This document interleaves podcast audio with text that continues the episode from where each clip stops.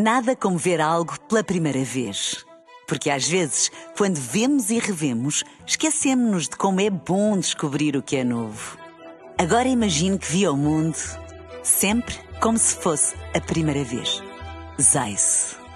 Veja como se fosse a primeira vez. Na rádio, no digital, em podcast. Música para sentir, informação para decidir.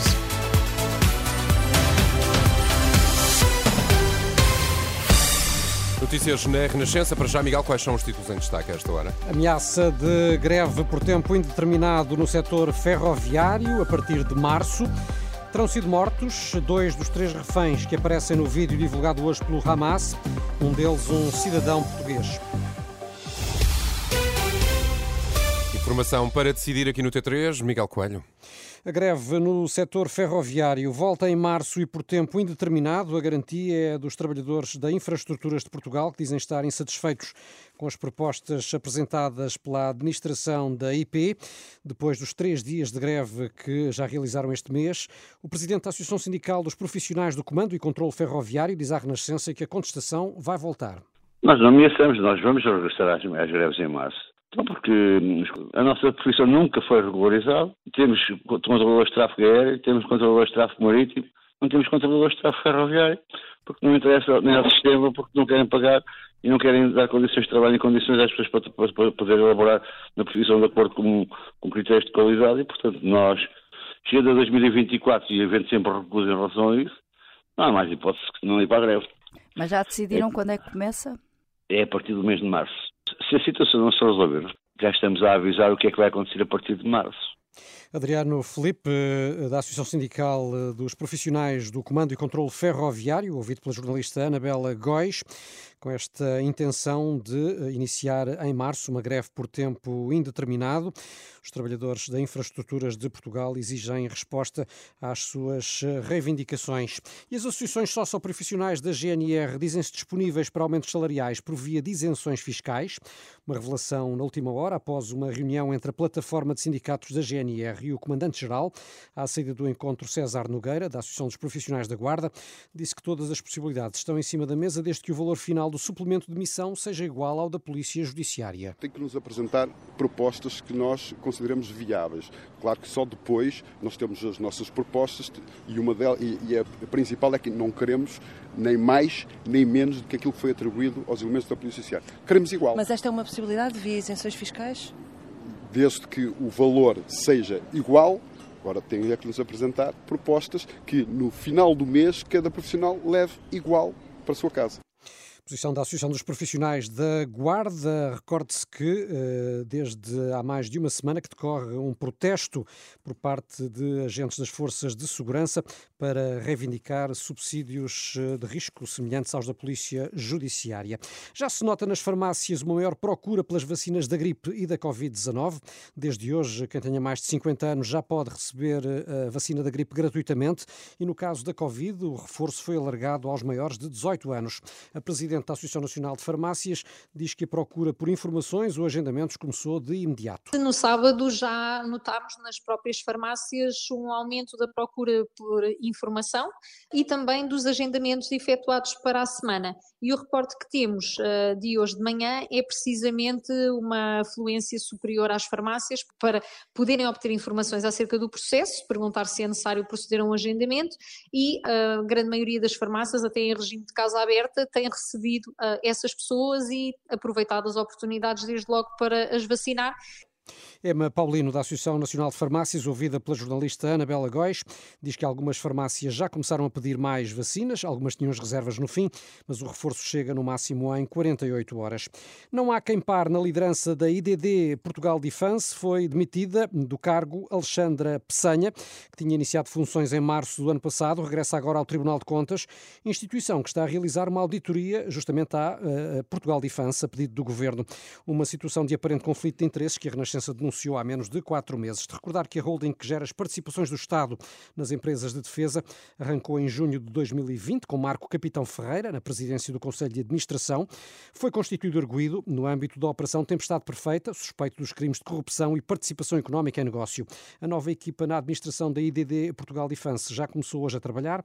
É liderada por Carlos Félix, engenheiro eletrotécnico que exerceu diversos cargos em empresas na esfera da defesa, entre elas a Zogma, a indústria aeronáutica de Portugal. O antigo ministro da Defesa dos governos de Durão Barroso, José Pedro Guiar Branco, está de regresso, é o cabeça de lista da Aliança Democrática pelo Círculo de Viana do Castelo.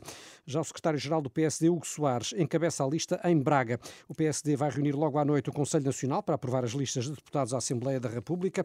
A Renascença, fonte oficial do partido, adianta que António Leitão Amaro, vice-presidente do PSD, concorre por Viseu. Em Aveiro, a escolha recai em Emílio Souza, é líder da Distrital e presidente da Câmara de Santa Maria da Feira. José Cesário e Carlos Gonçalves regressam às listas de deputados pelos círculos de fora da Europa e eh, da Europa. Luís Montenegro, já se sabe, é candidato em Lisboa, no Porto.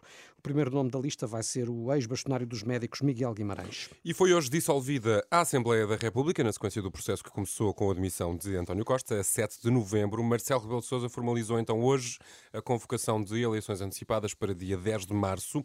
Uma das questões que agora se colocam, Miguel, é de saber se também há consequências para o governo, não é? Si? Bem, António Costa prometeu ser mais recatado a partir de hoje, eh, quando foi criticado pela oposição por andar em sucessivas iniciativas que poderiam confundir-se com campanha, mas eh, na verdade este é já um governo de gestão há mais de um mês, pelo que na leitura do constitucionalista Reis Novaes, no plano legal, nada muda hoje para António Costa. Deve ser tão contido quanto já devia ser desde que entrou em gestão. Estamos numa situação em que temos um governo de gestão que continuará exatamente como estava. Nesse plano não há alteração nenhuma, limitando-se à prática dos atos estritamente necessários à gestão dos negócios públicos. Setor, mas porquê é que então, como é que interpreta as palavras de António Costa, prometendo para, a partir de dia 15, hoje, o dia da dissolução do Parlamento, prometendo um maior recato? Alguma lei que não, obriga isso? Não, é uma decisão do próprio. Quando um governo está em, em gestão, portanto, deve observar uma certa autocontenção, mas no fundo é o governo que terá que decidir aquilo que é ou não estritamente necessário à gestão dos negócios públicos. Por exemplo, inaugurações constam dessa, dessa necessidade? Será o governo que decide isso. No fundo, é um princípio de razoabilidade. O governo verificará em cada, em cada situação aquilo que é ou não necessário, mas compete exclusivamente ao governo. Por vezes, quando o governo pratica atos e pode praticar nesta fase, por exemplo, atos legislativos, aí entra em, entra em relação também o Presidente da República. E aí a situação muda um pouco, porque o Presidente da República, nesta altura, sabe que se vetar diplomas aprovados pelo Governo, esse veto é um veto absoluto porque até aqui, como o governo tinha maioria na Assembleia, podia sempre apresentar esses diplomas na Assembleia e a Assembleia, a maioria da Assembleia aprovava e forçava o Presidente a promulgar. Não pode ser, portanto, esta Comissão Permanente a fazê-lo? Não. Só para concluir, Sr. Doutor, e é uma pergunta que as pessoas se fazem, e o resto dos deputados? O resto dos deputados mantém o mandato até à tomada de posse da nova Assembleia da República, mas naturalmente sem exercício prático de funções. Faz sentido serem remunerados até lá? Presumo que sejam? Digamos, como mantêm o mandato, em última análise, a Assembleia da República não desaparece e, nesse sentido, devem ser remunerados. Mas é uma questão menor, digamos assim, porque desde a dissolução até à eleição da nova Assembleia, decorre no máximo um período de dois meses, que não tem significado. Constitucionalista Reis Novaes, ouvido pelo jornalista Pedro Mesquita. Terão sido mortos dois dos três reféns que aparecem num vídeo divulgado hoje pelo Hamas, de acordo com o jornal Guardian. O luso-israelita Yossi Sharabi será uma das vítimas. O Hamas alega que uh, os dois foram mortos por ataques de tropas israelitas. E não sei, uh, Renato, Felipe e Daniel, se tencionam ir a Paris neste ano de Jogos Olímpicos. Eu acho mas que o Renato sim. Fica desde já a informação. O Louvre, o Museu museu mais visitado do mundo, anunciou um aumento de 30% no preço dos ingressos, um aumento de 17 para 22 Porque já euros. estão a antever muita Pode gente, ser, não é? pode ser uma forma de moderar as longas filas que habitualmente se formam junto Uhum. à célebre pirâmide. Muito bem, pronto. Eh, é assim, são este ano os Jogos Olímpicos. Qual, qual é, em que período é que acontecem, sabes? De- é durante o verão, não é? São Jogos Olímpicos de verão, portanto, sim.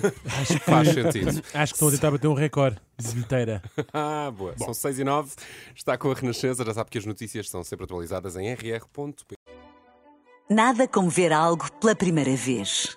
Porque às vezes, quando vemos e revemos, esquecemos-nos de como é bom descobrir o que é novo. Agora imagine que viu o mundo sempre como se fosse a primeira vez. Zais. Veja como se fosse a primeira vez.